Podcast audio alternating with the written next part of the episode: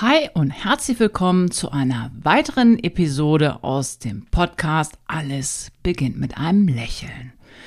Ja, und lächeln kannst du strahlend, herzhaft, voller Lebensfreude, wenn du gesunde Zähne hast und vor allen Dingen, wenn du alle Zähne hast. Es ist ja letztendlich so, dass es nicht ohne Grund so ist, dass wir oben und unten, rechts und links von der Natur aus die gleiche Zahnanzahl haben. Und ich kann ja verstehen, wenn Menschen sagen, ja, da hinten, das sieht ja keiner, wenn mir ein Zahn fehlt.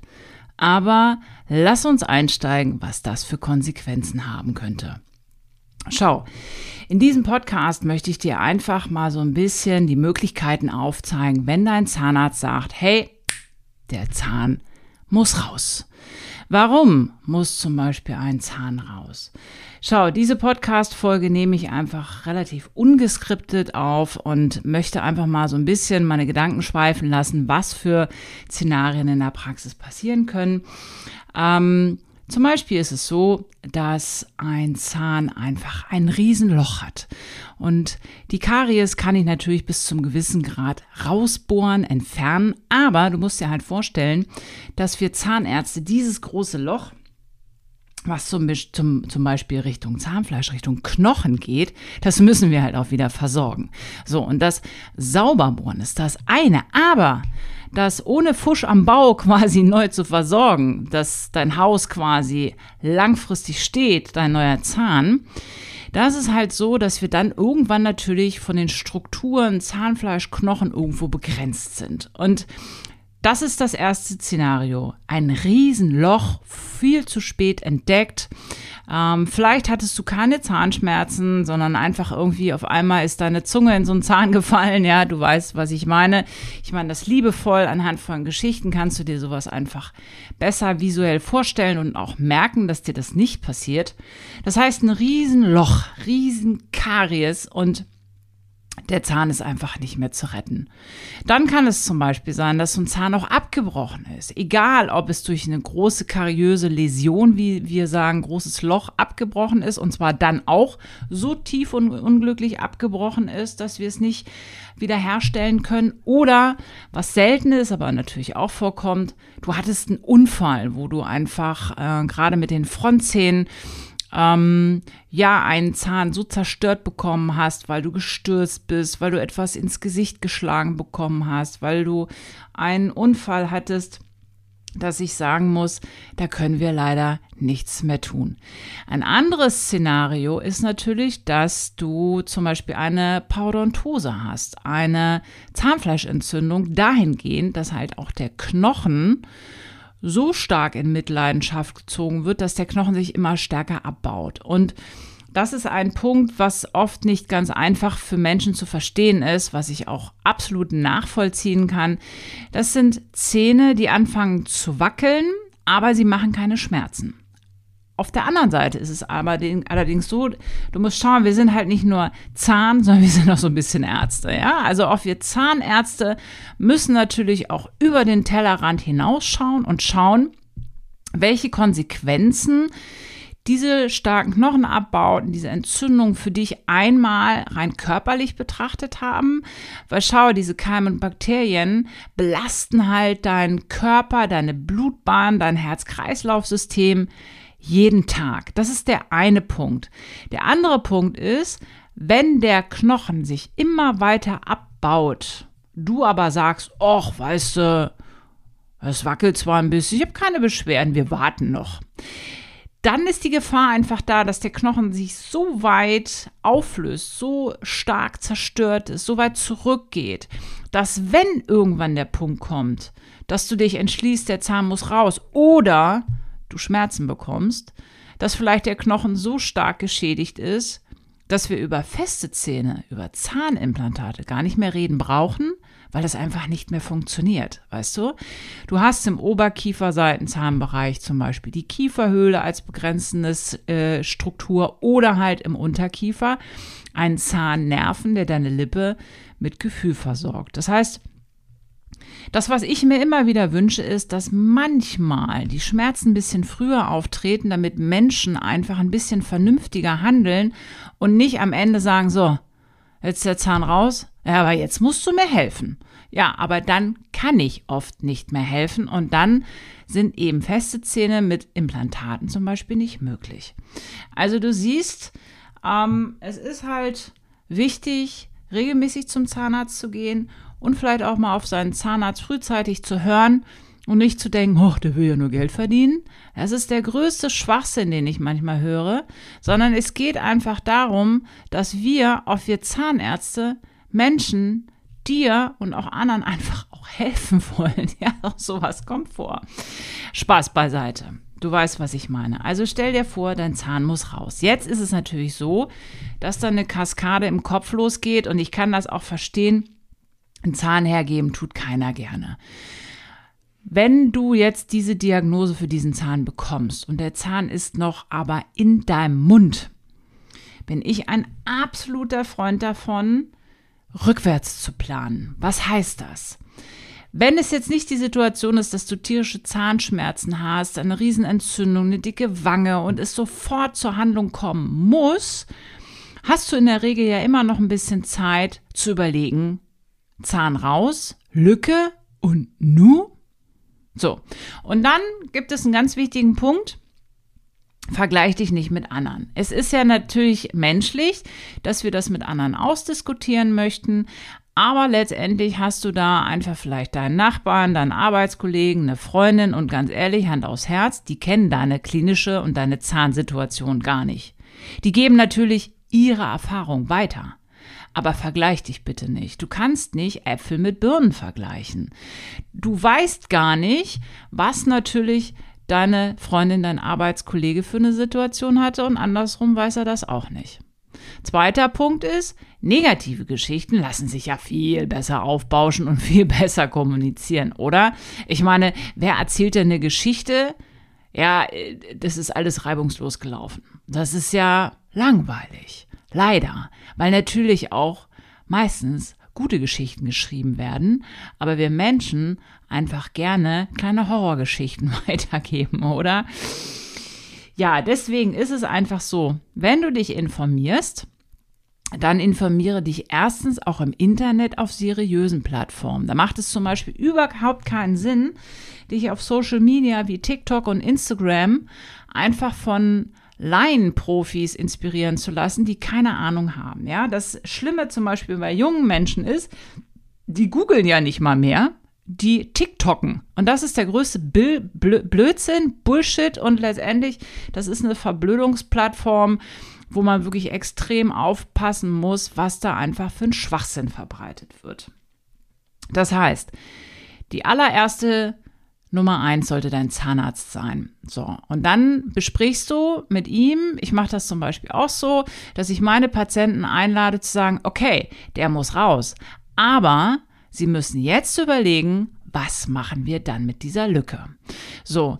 Und wenn dir vielleicht die Antwort von deinem Zahnarzt nicht gefällt, hast du immer noch die Möglichkeit, natürlich, dir eine Zweit- und Drittmeinung einzuholen. Ganz klar. Aber du solltest dir natürlich auch das eigene Bild machen und dann, wenn du deinem Zahnarzt vertraust, in Diskussion mit ihm gehen und dann für dich natürlich die beste und sinnvollste Lösung zu suchen. Was heißt das? Schau, früher als ich studiert habe, da hieß es immer Lücke gleich Brücke. so. Und das ist ja auch in manchen Fällen völlig in Ordnung. Ich habe überhaupt kein Problem damit zu sagen, die Zähne rechts und links sind zum Beispiel, wie wir auf schlau sagen, überkronungsbedürftig. Das heißt, zum Beispiel wurde dir ein Backenzahn entfernt und die Zähne rechts und links haben entweder große Füllung oder aber sie haben schon Kronen, die man für eine Brücke ohne weiteres runternehmen könnte und den Zahn, den wir entfernen, ersetzen in Brücke. Also Brücke heißt, wir gehen über den Fluss. Wir haben auf der einen Uferseite einen Zahn, gehen über den Fluss die Lücke und haben eine feste Konstruktion, indem wir auf der anderen Ufernseite halt auch wieder eine feste Konstruktion haben. Ja, die Brücke ist nichts zum Rausnehmen, sie ist fest zementiert oder verklebt und du kannst wieder kraftvoll zubeißen. Das ist halt etwas, was extrem wichtig ist, wenn wir halt zum Beispiel im Seitenzahnbereich sind, dass du halt vernünftig kauen kannst. Da ist es halt so, der erste Zahn, ja, der wird nicht ersetzt, dann kommt der zweite Zahn, der irgendwann raus muss, wird auch nicht ersetzt und irgendwann fällt halt das Kartenhaus zusammen, wenn du zu wenig Kraftzähne, Mahlzähne, Kauzähne hast. Ja, wenn du mich schon länger kennst, dann kennst du immer meinen Vergleich mit so einer Fußballmannschaft, wo ich sage, okay, wenn du jetzt über 90 Minuten irgendwie in der ersten Halbzeit müssen zwei auf die Bank, in der zweiten Halbzeit müssen auch noch zwei auf die, auf die Bank, warum auch immer, dann werden die letzten Spieler dieser Mannschaft alles geben und so lange rennen und kämpfen, bis ihnen die Sehnen reißen, die Muskeln zerren und sie einfach umfallen, weil sie nicht mehr können. So ähnlich kannst du dir das in deinem Gebiss auch vorstellen. Ja, was ich sagen möchte, viele Menschen sagen halt, das da hinten sieht man nicht und das ist auch völlig in Ordnung. Aber irgendwann, da kippt das System. Da können deine Zähne, die du hast, diese ganze Kaukraft und du kaust halt bei jedem Bissen auf diesen Zähnen, werden sie überbelastet. Entweder die Zähne tun weh oder sie fangen an zu brechen. Wenn wir jetzt zurückgehen und sagen, der Zahn muss raus. Und du sagst, oh, rechts und links, die Zähne haben ja gar nichts, sie haben nicht immer eine Füllung, dann kann man in Klausur gehen, ins Gespräch gehen und sagen, wie wäre es denn zum Beispiel mit einem Zahnimplantat? Und da ist es zum Beispiel so, klar, da müssen Kosten geklärt werden, aber was zum Beispiel ganz entscheidend ist, der Zahnarzt in diesem Falle ich, gucke halt, was du für Knochenverhältnisse hast. Und du musst dir halt vorstellen, wenn dicker Backenzahn rauskommt, entsteht ein Riesenloch im Knochen. Und es hat sich einfach in Studien gezeigt, dass in den ersten Heilungsmonaten dieser Knochen um bestimmt 20 Prozent schrumpft. Und zwar in allen drei Dimensionen. Der fällt nach zentral einfach zusammen. Und deswegen ist es ganz oft so, dass man sinnvollerweise einen kleinen Knochenaufbau macht. Und ja, dieses Wort Knochenaufbau, das löst auch schon Reaktionen im Gehirn bei dir aus. Aber ich darf dir versprechen, das ist in den allermeisten Fällen viel unauffälliger, für dich viel weniger zu merken, als einen Zahn zu entfernen. Witzigerweise ist es in unserem Kopf verankert, dass wir, wenn wir etwas in unseren Körper implementiert bekommen, implantiert bekommen, ist es in unserem Kopf was viel Schlimmeres, als wenn wir was hergeben, was aber in der Realität genau andersrum ist. Ich erlebe das immer, immer wieder, dass Menschen sagen, ach, der Knochenaufbau war ja gar nicht so schlimm, aber dieses Zahn rausnehmen, dieses Drücken, dieses Knacken, das ist halt doof und genauso ist das. Zum Beispiel auch, wenn der Zahn halt entzündet ist. Und deswegen kann man sowas lieber vielleicht sogar bei mir in der Praxis mit dem Tiefschlaf, mit der Sedierung machen, dass du das gar nicht mitbekommst. Also, wenn wir uns entschließen, wir reden über ein Zahnimplantat und du bekommst einen Knochenaufbau, dann ist es so, du bekommst eine Spritze oder die Analgosedierung. Wir entfernen den Zahn und am selben Tag, im selben Moment, mache ich einen Knochenaufbau in dieses Knochenloch. Was machen wir da rein? Auch eine spannende Frage. Das, was ich verwende, und zwar seit 25 Jahren zu 100 Prozent, ist künstlicher Knochen von der Kuh. Ja, von der Kuh. Das ist ein Material, wo ich einfach nur das Gläschen aufschrauben muss und du bekommst quasi ein chemisch und physikalisch aufgereinigtes Medizinprodukt aus Rinderknochen. Es ist letztendlich so, dass wir darüber einen Aufklärungsbogen haben. Ich erkläre das in der Praxis auch noch genauer. Du musst dich damit einverstanden erklären. Warum? Weil dir etwas implementiert wird, implantiert wird und letztendlich ist, oh, ich weiß gar nicht, mittlerweile vor 40, 45 Jahren gab es mal BSE. Ja, das ähm, gab es irgendwie, äh, ich weiß gar nicht, ja, weltweit, aber nicht in Australien. Und in Australien, da kommen diese Rinder her, die für dieses Produkt, dieses Bio-Oss, ähm, letztendlich hergestellt wird. Und es ist auch noch nie irgendwo weltweit ein Prion aufgetreten. das Wichtige für mich als Behandler ist. Und du kannst dir vorstellen, dass dieser Medizinproduktemarkt, das ist ein Markt, der, der täglich wächst. Und es entstehen immer wieder neue Produkte, synthetische Produkte auch, ähm, was man als Knochenersatzmaterial verwenden kann. Aber dieses BioOS ist für mich persönlich und bei ganz, ganz vielen Zahnimplantologen der Goldstandard. Warum? Es wird knochenähnlich hart. Das heißt, du musst dir vorstellen, das ist wie so ein Spacer, was letztendlich deinem Blut, aus dem dein eigener Knochen ja gebildet wird, eine Leitstruktur gibt. Das heißt, dieses Blutkoagel kann dann nicht zusammenfallen, sondern durchwächst diesen künstlichen Rinderknochen und wird ein Gemisch, was knochenähnlich hart wird. Und genau das wollen wir erreichen. Ja, wir wollen etwas, was knochenähnlich hart ist. Das Ganze braucht ungefähr ein halbes Jahr je nach Knochenloch. Defektgröße. Cooles Wort, habe ich mir gerade ausgedacht. Also je nach Loch, ja? So.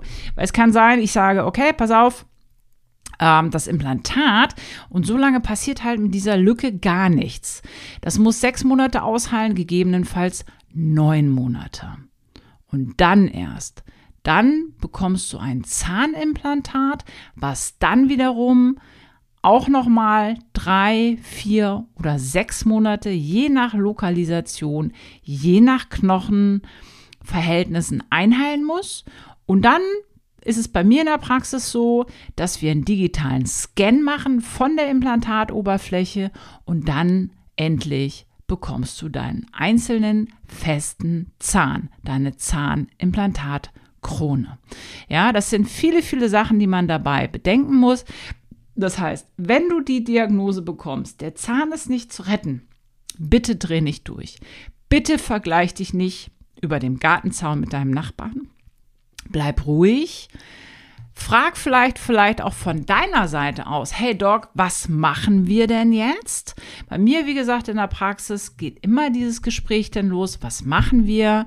Vielleicht sagt der Patient auch, hey, ich muss sparen, aber ich will das dann und dann. Hey, dann sind wir doch völlig safe. Wir haben einen gemeinsamen Weg, einen Therapieplan entwickelt. Das kann man auch machen. Man kann zum Beispiel, das Wichtigste ist immer erstmal, dass dieser Bursche rauskommt, damit er nicht noch mehr Schaden anrichtet. Dann kann man diskutieren, brauchst du einen Knochenaufbau oder nicht. Und selbst wenn dieser Knochenaufbau ein Jahr da drin ist oder zwei, das ist völlig in Ordnung. Aber vergiss bitte nicht, warum du Zähne hast. Die sind nicht nur für die Schönheit und die Optik, sondern gerade für die Backenzähne, weil ich wette mit dir, wenn es um deinen Frontzahn geht, ja, wenn es um dein Lächeln geht, dann kommst du sowieso und sagst, hey Doc, was machen wir denn jetzt? Aber vergiss bitte nicht, dass du auch vernünftig harte, feste Nahrung kauen musst, damit du sie gut verdauen kannst, damit du gesund bleibst. Und das war einfach mal so ein Einblick von mir für dich, was passiert? Mein Zahn muss raus. Was habe ich denn für Möglichkeiten? Schön, dass du dabei warst, dass du dir die Zeit genommen hast, diese Podcast-Folge einfach dir anzuhören. Schreib mir gerne einen Kommentar, teile diese Folge gerne mit Family and Friends und du kannst mir gerne auch auf Instagram mal schreiben, wenn du dir eine besondere Podcast-Folge von mir wünschst. Da schreibst du mir einfach eine DM, würde mich total freuen, damit ich halt deine Zeit nicht verschwende, sondern dir letztendlich guten Input gebe über Zahn- und Mundgesundheit, was dich weiter nach vorne bringt. Bitte bleib gesund. Bis zum nächsten Mal. Ciao.